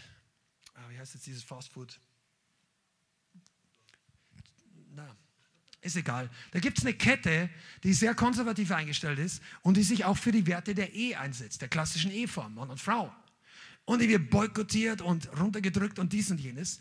Und wisst, Chick-fil-A, oder? Ja, genau. Und äh, wisst ihr, Warum ist das so ein Problem? Geh doch woanders hin, wenn die alle, geh doch in dieses Lokal. Warum muss ich den Bäcker verklagen, weil er sagt, ich möchte für diese Hochzeit das nicht machen? Such dir, ich, ich, ich besorge dir einen Bäcker, der das machen möchte. Aber das, warum muss ich den für 100.000 Dollar verklagen? Das, das ist übrigens passiert. Das ist der Geist des Anstoßnehmens. Und wir Christen sollen aufpassen, dass uns das nicht trifft. Widerstandsfähig bedeutet, dass du dein Herz bewahrst. Und dass du sagst, okay, wir gehen in der Endzeit durch eine harte Zeit, aber mein Widerstand gegen den Feind wird härter. Come on, jetzt bin du entwickelst größere Nehmerqualitäten. Ich habe an die Boxkampf angeschaut. Ich finde es auch ein bisschen komischer Sport. Auch wenn da manche Leute sagen, nur der Herr hat mir Kraft gegeben, dass ich den anderen jetzt niedernocke. Okay, aber also, aber manche haben das früher geschaut, ja? Ja, wir gehen da gar nicht rein. Gott möchte uns Widerstandsnehmerqualitäten. Wenn der Teufel dir eins reinhaut, stehst du wieder auf. Ja oder ja? Amen. Das ist die einzige vernünftige Antwort. Der Gerechte fällt siebenmal, aber steht wieder auf. Weißt du, wir haben ein Vorbild im Aufstehen. Ja, du weißt, der ist nach drei Tagen auferstanden. Der kam zurück. Das größte Comeback der Geschichte. Jesus kam hoch und er ging nie mehr K.O. Der war auch vorher nicht K.O. Der ging freiwillig ins Grab. Der ging freiwillig, das war keine Niederlage. Der hat sich nicht niederschlagen lassen. Der hat gesagt, ihr könnt mir jetzt auf mich einhauen, bis ich tot bin, aber ich komme wieder. Und seit dieser Zeit hat der Teufel seine Schlüssel verloren, der Feind seine Macht öffentlich zur Schau gestellt, ist die ganze Kraft des Feindes. Come on, Jesus. Und du gehörst zur Seite der Sieger. Aber die siegreiche Gemeinde muss eine leidensbereite Gemeinde sein. Denn in dieser Zeit ist uns nicht verheißen, dass wir in den Himmel cruisen, sondern dass Gott immer bei uns ist, wenn wir auch in Herausforderungen kommen. Und manchmal sagt er, um meines Namens willen, und das haben wir doch gerade gelesen, sie werden euch verfolgen, sie werden euch überliefern, sie werden euch hassen. Und man, ja, das will ich nicht. Du, dann wird deine Zeit in der letzten Zeit richtig schwer. Leicht wird es dann, wenn du bereit bist, den ganzen Weg zu gehen. Weil, weißt du, dass die, die großen Glaubenszeugen und Kühnheit, Gott steht denen bei, die mit ihm gehen. Und nicht die ihn verlassen, die den verleugnen, die nicht mehr zur Wahrheit stehen. Die, wenn, wenn alle in der Welt an dies sagen, dann stellst du auch zu denen. Nicht dort, wo die Mehrheit entscheidet, ist die Wahrheit automatisch. Eher selten. Und weil wir vorhin über Gesetzlosigkeit geredet haben, ich möchte, dass ihr ein paar Sachen wisst. Ich habe erst in der letzten Woche oder vor ein paar Tagen mit jemandem gesprochen und der aus ganz woanders, anderes Bundesland, mittelgroße Gemeinde in Deutschland, wo Leute auf die Idee kommen, dass wirklich in der Gemeinde in größeren Strukturen vollkommene Demokratie herrschen soll und die Leiterschaft abgeschafft wird. Ja, du lachst da, ich habe da nicht mehr gelacht. Also die haben die komplette Leiterschaft in der Jugend abgeschafft. Gegen den Willen der Gemeindeleitung. Und sagen, wir entscheiden jetzt alle. Es wird nur noch abgestimmt. Und die Leiterschaft der Gemeinde macht nicht viel dazu, weil es eh eine riesen Gemeindekrise gibt. Weißt du, was das ist? Das ist Gesetzlosigkeit. Keine Prinzipien Gottes. Und ich stehe voll dazu. Weil Gott segnet sowas nicht. Wenn eine missbrauchende Leiterschaft da sein sollte, dann muss damit gedealt werden, umgegangen werden, im, im schlimmsten Fall oder immer es nötig ist, abgesetzt werden, Neuleiter unter dem Gebet Gottes gefunden werden. Aber die Prinzipien der Leiterschaft kann man nicht einfach abschaffen und erwarten, den Segen Gottes zu haben. Das ist das, egal wie alt die Bibel ist, ob 2000 oder 1500 Jahre oder 2200 Jahre, wenn der Herr nicht wiederkommen sollte. Egal wie alt das ist, Gott wird diese Prinzipien nicht ändern, nur weil die Gesellschaft im 21. Jahrhundert denkt, das ist nicht mehr aktuell. Gott steht trotzdem zu diesen Prinzipien. Und du kannst auch total vergessen, dass in so einer geistlichen Kultur geistliche Autorität ist. Und geistliche Autorität zeigt sich nicht, wie, wie nett wir uns umarmen und wie wohl sich alle Leute fühlen. Das ist zwar nicht schlecht, aber geistliche Autorität zeigt sich, ob die Dämonen ausfahren, ob die Kranken geheilt werden, ob Leute transformiert werden. Und du kannst vergessen, dass Leute transformiert werden von ihrer sexuellen Perversion oder von Dämonen frei werden, wenn die die Leiterschaft abschaffen und sagen, wir entscheiden jetzt. Das kannst du nicht machen. Der Teufel sagt, ja, cool, holen wir noch ein paar mehr von uns rein hier. Hier ist, hier ist Party. Der Teufel feiert Party mit diesen Leuten. Und weißt du was? Deshalb ist es wichtig, dass wir zur Wahrheit stehen. Jeder von uns wird getestet in dieser Endzeit, ob wir zur Wahrheit stehen.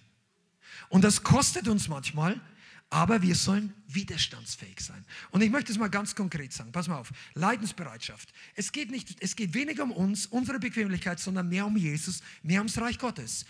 Ähm, wo habe ich es hier? Offenbarung 12, Vers 10.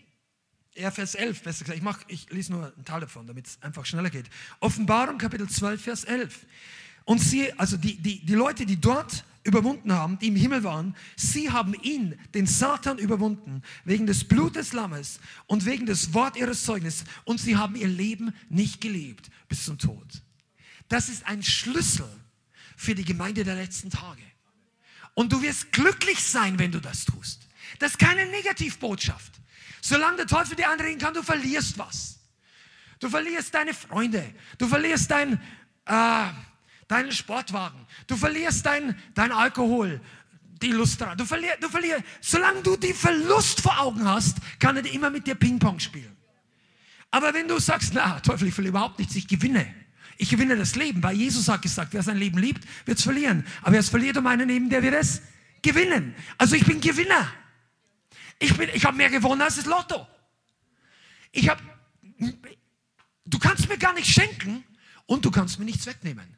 Jesus sagt, fürchtet nicht den, der den Leib töten kann. Fürchtet den, der Leib und die Seele in dem nächsten Leben ins Gericht schicken kann. Damit meint er den Richter.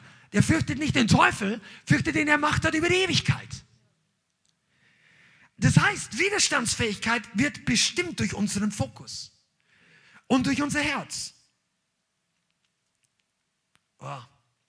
Ich weiß nicht, ich, ich spüre einfach im Heiligen Geist, ich soll euch das sagen. Als Gemeinde, ich spüre auch, dass ich dir oder diejenigen, die mit offenem Herzen unseren Teachings zuhören, genauso sagen soll. Gott möchte, dass sein Volk, seine Gemeinde unerschrocken und zweitens widerstandsfähig Widerstandsfähig der Welt, widerstandsfähig für Verfolgung, widerstandsfähig für, wenn mal Mangel kommt, wobei ich nicht sagen will, dass Gott Mangel schickt, aber wenn es um des Reiches Gottes willen ist, dass wir nicht gleich jammern, dass wir nicht gleich zu Hause bleiben. Wenn da ein Sturm ist, dass du nicht gleich sagst, oh, wenn der Schnupfen kommt und du denkst, ich muss mich jetzt fünf Tage auskurieren. Ich sage, wenn du wirklich bis hier im Bett liegst, dann okay, aber dann ruf die Ältesten an, sagt die Bibel. Die sollen kommen und dich mit Öl salben. Sag ich, bin raus aus dem Bett. Das Bett, Bett, das Bett ist nicht dein Freund. Weißt du, was man am Bett noch machen kann? Psalm 149. Sie jubelten auf ihren Betten. Halleluja. Wenn du wirklich ans Bett gefesselt bist, dann jubel noch auf deinem Bett. Dreh den, den, den Livestream an und dann sagst du, ich schwitze eh schon hier so. Und yeah! Und dann denkt der Nachbar sich, was bei dem los? Ich dachte, er ist bettlägerig. Sagst du, ja, das bin ich auch, aber ich überwinde gerade. Weil ich mein Leben nicht liebe bis zum Tod. Epheser 6 sagt das Gleiche. Ergreift die ganze Waffenrüstung Gottes, damit ihr an dem bösen Tag widerstehen könnt. Also, wir sollen widerstehen. Widerstehen ist eingebaut in deine DNA. Wir schämen uns nicht dafür. Und ich bin fest davon überzeugt. Weißt du, es macht einen Unterschied. Die Leute, die widerstehen gelernt haben, die haben Goodbye gesagt. Goodbye zur Versammlung, zum Teil für Gemeinden. Wisst ihr eigentlich, was so los ist im Reich Gottes manchmal? Gemeinden, die die Drittel der Leute verlieren. Wegen einem Virus, noch nicht mal wegen Kreuzigung, nicht wegen dem KGB, nicht wegen der PCB in, in China oder dem oder den Koreanern, wegen dem Virus. Sagst du, ja, ist ja eine ernste Sache. Ja, aber die sind ja nicht tot, die bleiben nur zu Hause. Weißt du, was noch schlimmer ist? Gemeinden, die die Leute nicht reinlassen, wenn sie nicht irgendeine Medizin gespritzt haben. Ja, das sagst du. Jetzt wirst du aber politisch. Na, wir, wir werden alle reinlassen und wir sagen nicht, du musst geimpft, du musst nicht geimpft sein. Wir werden auch die Leute nicht verdammen, die, die für Impfung stehen oder die nicht für Impfung stehen. Aber ich persönlich finde es nicht okay, vor Gott als Leiter, das ist meine Überzeugung, wenn wir Leute benachteiligen, die nicht geimpft sind und, und die aus Gottesdiensten raushalten oder einen, einen eingeschränkten Notgottesdienst halten, wo nur noch die Getesteten mit reinkommen. Das, es gibt Fälle in München zum Beispiel oder in Deutschland, wo sowas abläuft. Das sage ich doch nicht einfach, um Gemeinden schlecht zu machen, sondern damit die Glocke läutet. Sag mal, das ist die Zeit, in der wir leben. Widerstandsfähigkeit. Hier geht es doch nicht darum, ist mir einer auf die Zehe getreten am Eingang der Gemeinde. Und jetzt gehe ich nach Hause. Die meisten machen doch das nicht. Aber hast du genügend Guts in dir, dass du sagst, ich stehe für diese Sache? Und deshalb brauchen wir auch Unterscheidung. Stark in der Unterscheidung zu sein. Für was lohnt es sich zu kämpfen, was nicht? Du musst nicht jede Diskussion einsteigen und erst recht nicht jede Diskussion gewinnen. Aber kannst du denn unterscheiden? Das ist einer der wichtigsten, das ist doch einer von den zwei Sachen, die Jesus gesagt hat. Seht zu, dass euch niemand irreführe. Seht zu, dass euch niemand täusche. Und dann sagt er, viele werden sagen, ich bin's in meinem Namen. Ich bin der Christus. Lauft ihnen nicht hinterher. Das bedeutet, dass sich Leute ausgeben für Jesus und es nicht sind. Und ich meine, da gibt es relativ viele Sekten und dies und jenes. Und du wirst dich wundern, was für crazy Typen es gibt. Aber es gibt natürlich auch Leute, die sagen, ich bin der Stellvertreter Gottes auf Erde. Die gibt es schon sehr lange. Oder andere Sachen. Man muss einfach unterscheiden können. Kannst du unterscheiden, ob eine bestimmte Nachricht die Wahrheit ist oder nicht? Sagst du, das weiß ich nicht. Weißt du, wie du die Wahrheit findest? Du brauchst den Heiligen Geist. Und du brauchst noch mehr das Wort Gottes. Der Heilige Geist wird niemals irgendwas zeigen, was gegen das Wort Gottes ist. Aber auch irgendeine Nachricht. Weißt du, wenn die Leute die Wahrheit nicht suchen, und die Wahrheit mehr lieben als ihren Vorteil, werden sie die Wahrheit nie finden. Das ist ein Grundsatzprinzip über Täuschung und Unterscheidung. Wenn ich nicht etwas bereit bin, etwas als Wahrheit anzunehmen, was mir persönliche Nachteile bringt, dann bin ich nicht fähig, die Wahrheit zu finden. Ich kann die Wahrheit teilweise und per Zufall finden und jemand kann sie mir predigen. Wenn ich nicht bereit bin, etwas anzunehmen, was für mich einen Nachteil hat und das in Frage stellt, was ich jetzt glaube, was für mich einen Vorteil hat, wenn ich dazu nicht bereit bin, werde ich die Wahrheit nicht finden. Warum? Weil das die Täuschung hat immer den Beigeschmack, dass es für dich gut ist. Es gibt kein Rattengift, das den Ratten schlecht schmeckt. Das hat mir mal einer vor vielen Jahren gesagt. Rattengift ist zu 95 Prozent super für die Ratten.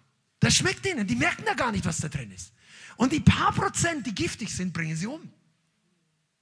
Und der Teufel vermischt doch seine Botschaft genauso. Und dann kommt Jesus, der ist die Wahrheit. Wir reden von Unterscheidung. Unterscheidungsstark, okay? Unterscheidung bedeutet, ich muss die Wahrheit wissen. Dann kommt Jesus, ist gleich die Wahrheit und sagt dir irgendwas, sagt du, pass mal auf, das ist nicht gut. Und dann ist, ah, oh, das klingt jetzt nicht gut für mich. Weil der Teufel dir all die Candies vorher ein Leben lang gegeben hat. Sagen, das hat einen Vorteil, das. Ach, sollte Gott wirklich? Nein, du darfst von allen essen. Und denkst, oh, das ist ein besseres Evangelium. Alles, ich darf alles. Und ich bin auch noch gelebt. Ich kann mich verhalten, wie ich will, bin gelebt. Ich sage nicht, dass das, ich rede jetzt hier nicht in diese falsche Gnadenlehre, aber einfach nur vom Denkweise. Irgendetwas, was du geglaubt hast, für dich einen Vorteil hat. Bist du bereit, deinen Vorteil einzutauschen gegen die Wahrheit? Dort läuft der Kampf, je mehr wir in die Endzeit reingehen. Es wird unangenehm werden für viele Menschen, für die Wahrheit zu stehen. Ist dir Wahrheit wichtiger als dein persönlicher Vorteil? Dann hast du eine Chance, sicher durchzukommen. Wenn dir Wahrheit nicht so wichtig ist. Weil ich bin schockiert. Ich, ich kann ja verstehen, dass manche Leute sich impfen lassen, weil sie glauben, sie brauchen das. Was ich nicht verstehen kann, ist, dass sich jemand, dass jemand nicht überzeugt ist von der Impfung, aber sich impfen lässt, damit er wieder dort und dort rein kann. Ich sage, lass mir doch in meinen Körper nicht spritzen, damit ich eine Eintrittskarte irgendwo hin habe. Das will ich doch nur machen, wenn ich überzeugt werde, dass das notwendig ist. Aber es gibt Leute, denen ist das egal. Und, und ich ver verurteile die Leute auch gar nicht. Ich glaube, das ist zum Teil dem politischen und gesellschaftlichen Druck geschuldet. Aber ich möchte nur eins sagen. Das wird eben nicht bei der Impfung bleiben. Und Leute, die bei der Sache sich kaufen lassen, ich will noch nicht mal sagen mit einer Bratwurst, obwohl es das auch schon gab, aber mit anderen Sachen. Leute, die sich kaufen lassen, dass sie ihren Job behalten, aber die Wahrheit verleugnen, dann werden die irgendwann was anderes verleugnen müssen, damit sie ihren Job behalten können.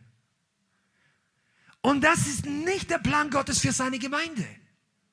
Gott ist dein Versorger. Der Teufel möchte dir Angst machen. Hast du Punkt 1, unerschrocken. Der Teufel möchte sagen, ah, wenn du zur Wahrheit stehst, wirst du alles verlieren. Und was sagst du in deinem Herzen? Ich habe keine Angst. Ich, ich bin nicht erschrocken. Ich weiß, mein Gott ist mein Versorger, mein Gott ist meine Gemeinschaft. Was glaubt ihr denn, wie Leute in der Einzelhaft für Zeit hatten? Und ich habe erst vor ein paar Tagen eine Story aus, aus dem Gefängnis in China gehört. Also eine ältere Geschichte, wo eine Frau, der hat, zu der hat Gott gesagt, sie soll vor der Polizeistation predigen. Was, was sowas wie Selbstmord, versteht ihr? Drei Minuten, sie war verhaftet und ins Gefängnis. Mussten wir den Heiligen Geist so gut hören. Okay? Die hat sie hingestellt und gepredigt. Die hieß anscheinend Schwester Chan. Halleluja. Und dann kam sie ins Gefängnis für sechs Monate. Dann hat die nach ein paar Monaten 800 Leute von 4000 Insassen zum Herrn geführt. Schanda. Da würde ich sagen, das war doch der Heilige Geist. Aber du musst natürlich bereit sein, dich erstmal zu verprügeln zu lassen. Die haben damals nicht gezimpert. Wenn du wisst, aber Leute haben sich bekehrt, die haben die danach sogar gebetet. Ich habe die Geschichte noch nie gehört. Von Open Doors kam die. Die haben die nachher gebeten, dass sie im Gefängnis noch weiter bleibt für Bezahlung, die, die, weil sie merken, die Leute haben sich alle so positiv verändert. Und dann hat sie wieder auf den Heiligen Geist gehört und gesagt, nein, ich, ich kann nicht hier bleiben. Und ging wieder.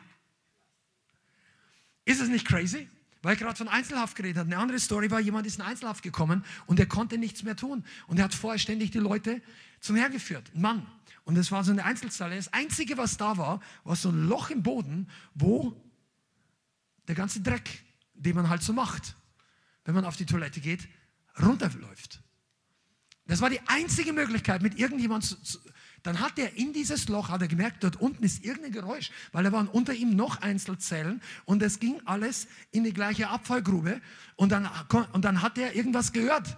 Dann hat er da, weil er, was willst du machen, 24 Stunden in der Einzelzelle? Dann hat er angefangen, dort christliche Lieder zu singen. In dieses Rohr rein. In den Abfluss der Toilette. Stundenlang. Und dann wurde er irgendwann wieder freigelassen von der Einzelzelle, war immer noch im Gefängnis. Und dann singt er irgendwo im Hof draußen eines von diesen Liedern so ganz leise. Dann kommt jemand zu ihm her sagt, bist du der und der? Sagt er, was los? Warst du in der Einzelzelle? Dann sagt er, hast du diese Lieder gesungen? Ja, das sagt, das bin ich. Und dann hat er den evangelisiert und zum Herrn geführt. Der war unter ihm. Unerschrocken, widerstandsfähig. Wie viele Leute würden sich in der Einzelzelle hinsetzen und sagen, ah, hier ist alles scheiße. Sprichwörtlich, ja? Und nicht den Abfluss säubern, und christliche Lieder in die Toilette singen. Worship-Lieder. Und du denkst, du hast Probleme. Und wir denken als westliche Gemeinde, wir haben so manche Probleme. Und du denkst, du hast Anfechtung bezüglich Worship. Du kannst dir ohne Toilette, du kannst dir singen, wie du willst. Also mit bestimmten Einschränkungen.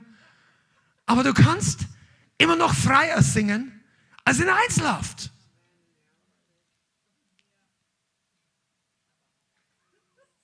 Come on, Jesus. Weißt du, warum ich das, das, das, Bianca, das triggert mich im Geist. I'm on fire for this message. Unerschrocken und widerstandsfähig.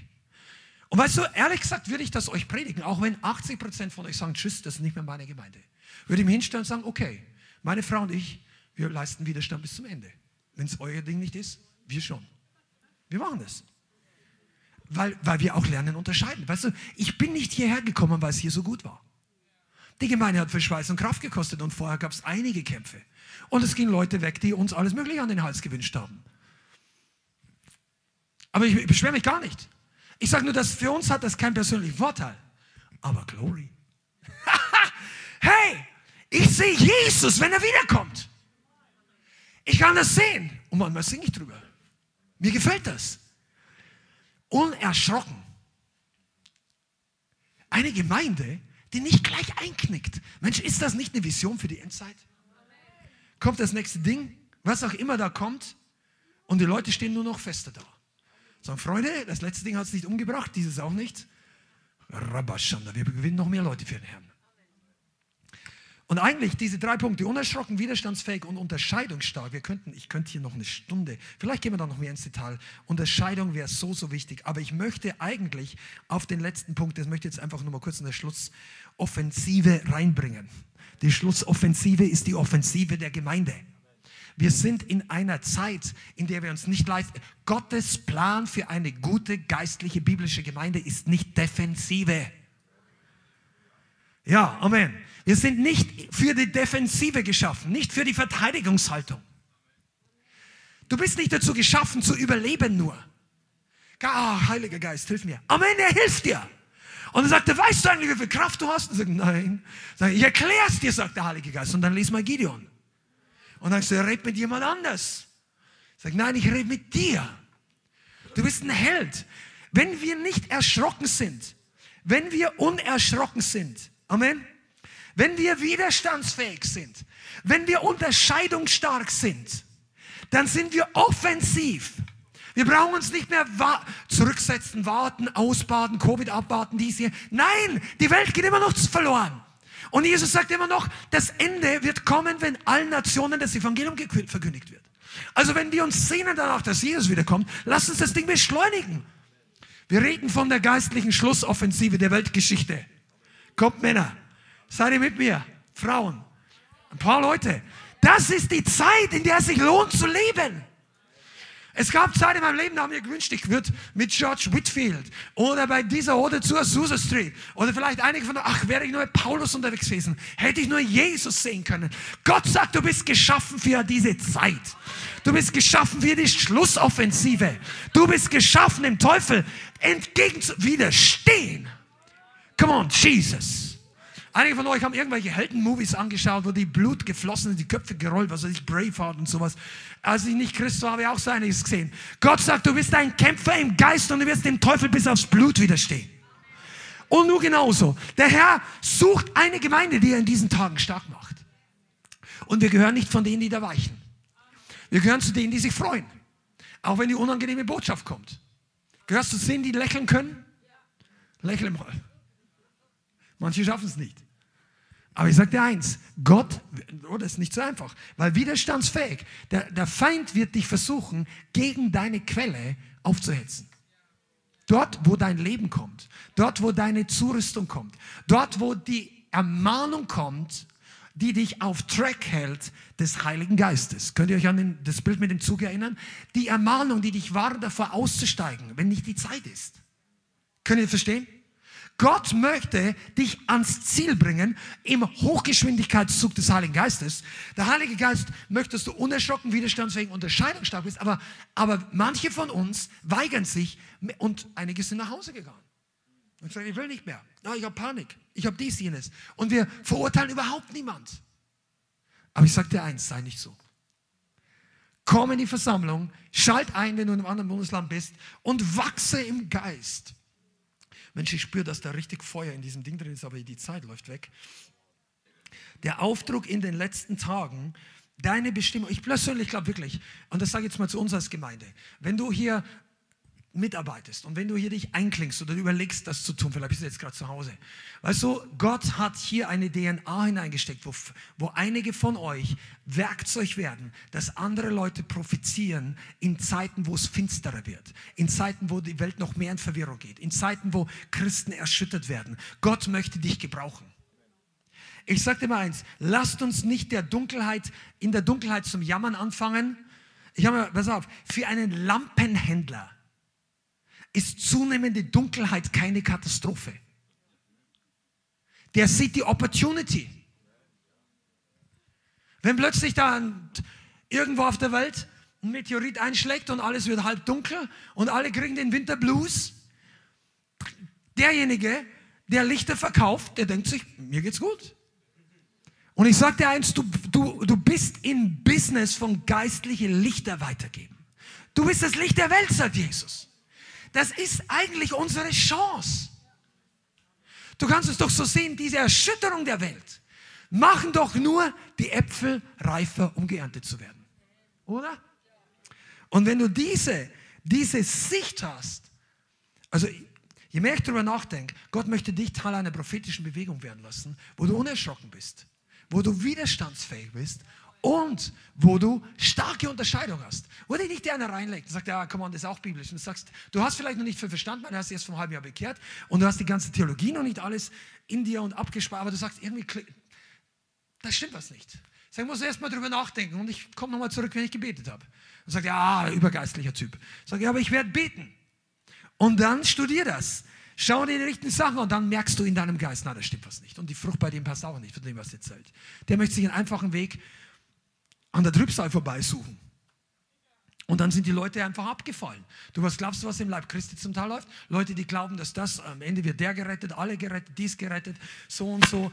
Ich finde, da, für euch ist das vielleicht kein Problem, weil du kommst in diese Gemeinde und du möchtest einfach geistlich wachsen. Aber es ist trotzdem wichtig zu wissen, was so abwärts, damit du nicht erschüttert bist. Das habe ich mir übrigens noch aufgeschrieben und damit, das möchte ich euch kurz noch mitgeben. Und dann hören wir einfach auf. Erschüttert werden wir nicht nur von der Welt. Erschüttert und erschrocken sind wir manchmal, wie die Christen abfallen. Und das hat so manchen schon zu Fall gebracht. Sagt, wow, wie kann der Prediger? Wie kann die Gemeinde? Wie kann der Missbrauch? Weißt du, diese Art von Erschütterung werden nicht erschrocken. Auch Jesus hat davon schon geredet. Amen. Aber hier soll es nicht so sein. Aber ich muss jetzt Schluss machen hier. Ich bin einfach begeistert. Vielleicht gibt es einen Teil 2 davon. Mal schauen. In Jesu Namen. Aber Gott möchte dich in dieser Zeit wirklich on fire setzen und dass wir widerstandsfähiger werden. Seid ihr begeistert? Lass uns aufstehen, zusammen beten. Steh zu Hause auch mal mit auf. Wenn du, ja, das wird dir helfen, den vollen Segen zu empfangen und einfach deinen Körper als Leib hinzugeben. Heiliger Geist, wir danken dir, dass du deinen Geist gesandt hast, um uns in dieser Zeit nicht nur durchzubringen, und nicht abzuwarten, uns, uns geistlich zu erholen, sondern scharf in Gedanken und scharf in der Unterscheidung zu sein, unerschrocken und absolut widerstandsfähig gegen den Feind. Ich danke dir, dass du hier geistlich Substanz, Potenzial und Helden hineingelegt hast in diese Gemeinde und in viele Leute, die uns online sehen. Und ich danke dir, dass diese Zeit nicht umsonst ist, dass wir zunehmen, dass wir verändert werden. Und ich bitte dich, Vater, dass wir noch viel unerschrockener vorwärts gehen, viel widerstandsfähiger und mit viel größerer Unterscheidung. Vater, ich bitte dich in deinem Namen, dass, du dass wir als deine Gemeinde in die Offensive der letzten Zeit gehen und deine Ernte einbringen, dein Werk tun und in keinen Zentimeter rückwärts gehen im Reich Gottes und in den Dingen, die du uns gegeben hast. In Jesu Namen. Ich danke dir für jeden Einzelnen, der heute hier ist und ich setze jetzt geöffnete Augen frei für die Dinge, die du uns mit diesem Wort sa sagen wolltest und ich bitte dich, Heiliger Geist, dass du hier Feuer freisetzt, Ermutigung, Glauben und Kühnheit für die Zukunft. Und ich segne jeden Einzelnen, der online zugeschaut hat und zuschaut und zuhört, mit diesem Offensiv-Spirit der Endzeit, um das, den großen Unterschied zu machen, besonders für die Welt, die dich braucht und die so verzweifelt nach deiner Erlösung sich sehnt. In Jesu Namen. Amen. Sagen wir Halleluja. Come on, Jesus. Amen. Vielen Dank fürs Zuhören. Wir hoffen, die Botschaft hat dich inspiriert und weitergebracht. Diese und noch mehr Botschaften findest du auch als Livestream auf unserem YouTube-Channel, zusammen mit Live-Worship und vielen bewegenden Zeugnissen. Wir würden uns freuen, wenn du auch mal in unserem Gottesdienst vorbeischaust. Alle Infos dazu findest du auf unserer Webseite, auf Facebook oder Instagram. Links dazu findest du in der Beschreibung. Schreib uns gerne dein Zeugnis oder dein Gebetsanliegen unter info at lighthouse.center. Tschüss und bis zum nächsten Mal.